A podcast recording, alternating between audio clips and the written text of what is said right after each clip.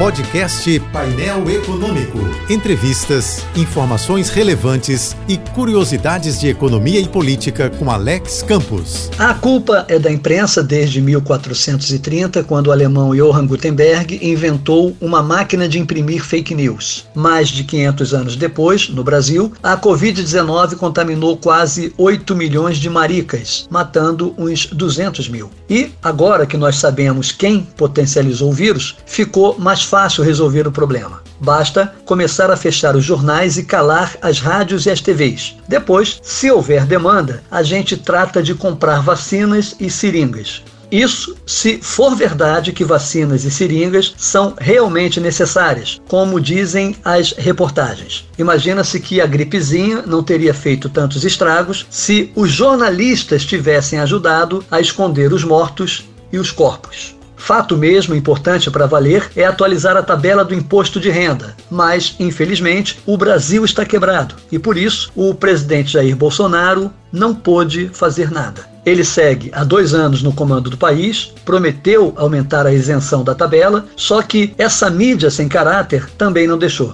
Impediu o presidente de reduzir o imposto e de cumprir uma promessa de campanha. Daí que, a bem da verdade, a imprensa só faz refletir e reproduzir os erros, os acertos, as competências ou as negligências do governo, de qualquer governo, principalmente dos despreparados. Repare que essa imprensa que o Bolsonaro tanto critica é a mesma que potencializou o mensalão do Lula, potencializou o impeachment da Dilma e potencializou a Lava Jato. A Lava Jato, por sua vez, potencializou o candidato Bolsonaro, que virou presidente, e convidou o Sérgio Moro para ministro. Enfim, a imprensa só potencializa o que o governo potencializa. Ela funciona feito um espelho. Por isso, chamá-la de mídia sem caráter pode ser tão arriscado quanto cuspir contra o vento. Mas Bolsonaro, como se sabe, é um narciso que não acha feio gastar saliva.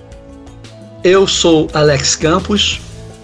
Bom dia e boa sorte. Este e outros colunistas você ouve também em nossos podcasts. Acesse o site da JBFM ou as principais plataformas digitais e escute a hora que quiser, onde estiver. Podcasts JBFM. Informação a toda hora.